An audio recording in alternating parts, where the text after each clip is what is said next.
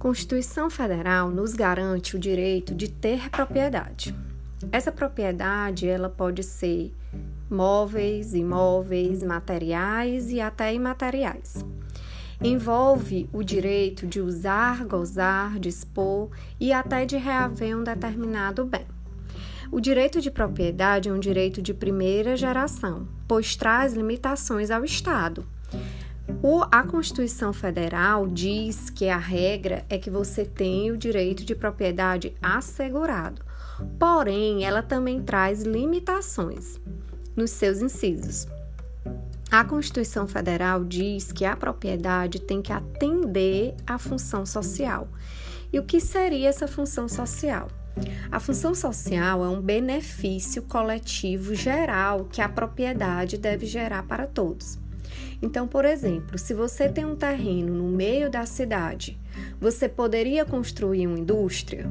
Provavelmente não, porque a função social da propriedade vem previsto nos dispositivos constitucionais, sendo um, um, princípio de ordem econômica e também de políticas urbanas e agrária, agrícola e fundiária. Essa função social da propriedade urbana deve estar prevista no plano diretor do município.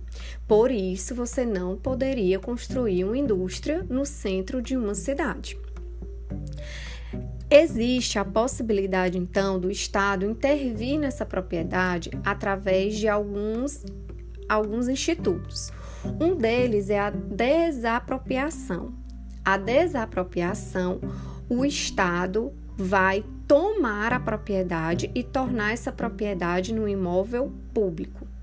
O princípio que autoriza essa desapropriação é o princípio da supremacia do interesse público sobre o interesse privado. A desapropriação ela precisa atender a alguns interesses públicos. Então, na primeira hipótese que traz a desapropriação seria de utilidade pública, onde o Estado precisa tomar essa propriedade por interesse público, por exemplo, quando o Estado desapropria para a construção de uma escola. Segunda hipótese seria de necessidade pública, que tem caráter urgente. E a terceira hipótese de interesse social, que seria para atender e assegurar direitos de vulneráveis, por exemplo, na questão da reforma agrária, a desapropriação para casas populares. Essa desapropriação é feita com indenização que deve ser prévia, justa e em dinheiro. Excepcionalmente, a indenização será em títulos públicos e o proprietário não vai poder se opor. Atenção! Não pode desapropriar para reforma agrária propriedade pequena ou média, e aí a lei vai estabelecer o que é propriedade pequena ou média, quando o proprietário não tenha outra, e também se essa propriedade for produtiva.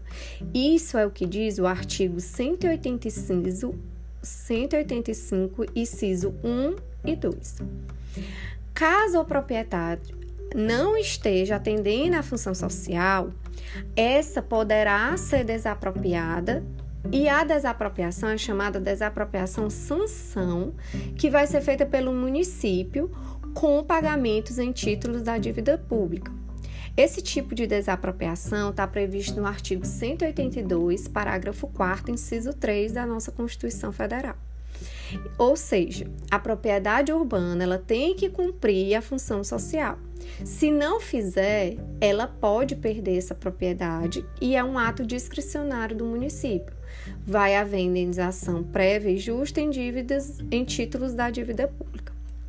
No tocante à propriedade urbana, então, a desapropriação sanção é a última medida, já que primeiro o município vai proceder ao parcelamento ou edificação compulsória, em seguida a imposição do IPTU progressivo, para só então fazer essa desapropriação sanção. O direito à propriedade ainda poderá ser restringido através da requisição administrativa o inciso 25, ele traz essa situação. Essa requisição, ela é no caso de iminente perigo público, ou seja, está para acontecer aquele perigo. podendo a autoridade competente res, res, requisitar o uso ou ocupação da propriedade particular assegurada ao proprietário indenização se houver dano. Essa requisição é temporária e não há indenização, somente se houver dano, como o próprio inciso diz. Outro instituto é o confisco, que está previsto no artigo 243 da Constituição Federal onde ele diz que as propriedades rurais e urbanas de qualquer região do país onde forem localizadas culturas ilegais de plantas psicotrópicas ou a exploração de trabalho escravo na forma da lei serão expropriadas e destinadas à reforma agrária e a programas de habitação popular, sem qualquer indenização ao proprietário e sem prejuízo de outras sanções previstas em lei. Existe uma interpretação do STF muito importante que a gente deve pontuar. É, o STF entendeu que pode ser afastada ainda a culpa do proprietário. Se ele não, se ele conseguir comprovar que mesmo tendo TV de vigilância, ele não teve culpa. E aí a gente vê a responsabilidade subjetiva desse proprietário tá? Então, se ele conseguir comprovar que, mesmo tendo o dever de vigilância e mesmo tendo escolhido a pessoa do funcionário, ele é, pode ser afastada essa responsabilidade dele. A função social da propriedade impõe ao proprietário o dever de zelar pelo uso ilícito do terreno, ainda que ele não tenha essa posse direta.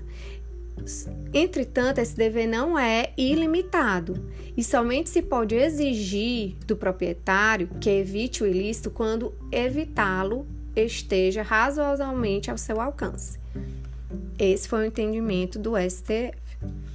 Sobre a empenhorabilidade do bem de família, no inciso 26, a Constituição se preocupou em defender essa propriedade pequena e rural, desde que é trabalhada pela família, ou seja, não, não pode ter empregados, e se o débito decorrente desse, dessa situação de, que causou a penhora for referente à atividade produtiva.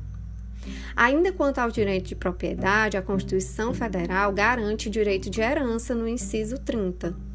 Ele diz que é, o direito de adquirir a propriedade em decorrência da morte dela. E o 31, ele traz que se o decujus, ou seja, a pessoa que faleceu, for estrangeiro, a lei brasileira, em regra, se mais benéfica que a lei estrangeira, para o cônjuge de filhos brasileiros, vai se aplicar essa lei que for mais benéfica. Ou seja, a sucessão do estrangeiro domiciliado no Brasil se rege pela lei brasileira. Porém, se lei nacional do de cujos estrangeiro aqui domiciliado for mais favorável ao cônjuge ou aos filhos brasileiros, vai se aplicar então essa lei estrangeira. Sobre a propriedade imaterial, ou intelectual, a Constituição Federal assegura aos autores pertencentes o direito exclusivo de utilização, publicação ou reprodução de suas artes e obras, o qual poderá ser transmitido aos herdeiros. Para o autor, é um direito vitalício, por ser transmitido aos seus herdeiros. Só que ao ser transmitido para os seus herdeiros, esse direito se torna temporário, porque é até certo tempo. Depois desse tempo, ele vai se tornar de domínio público.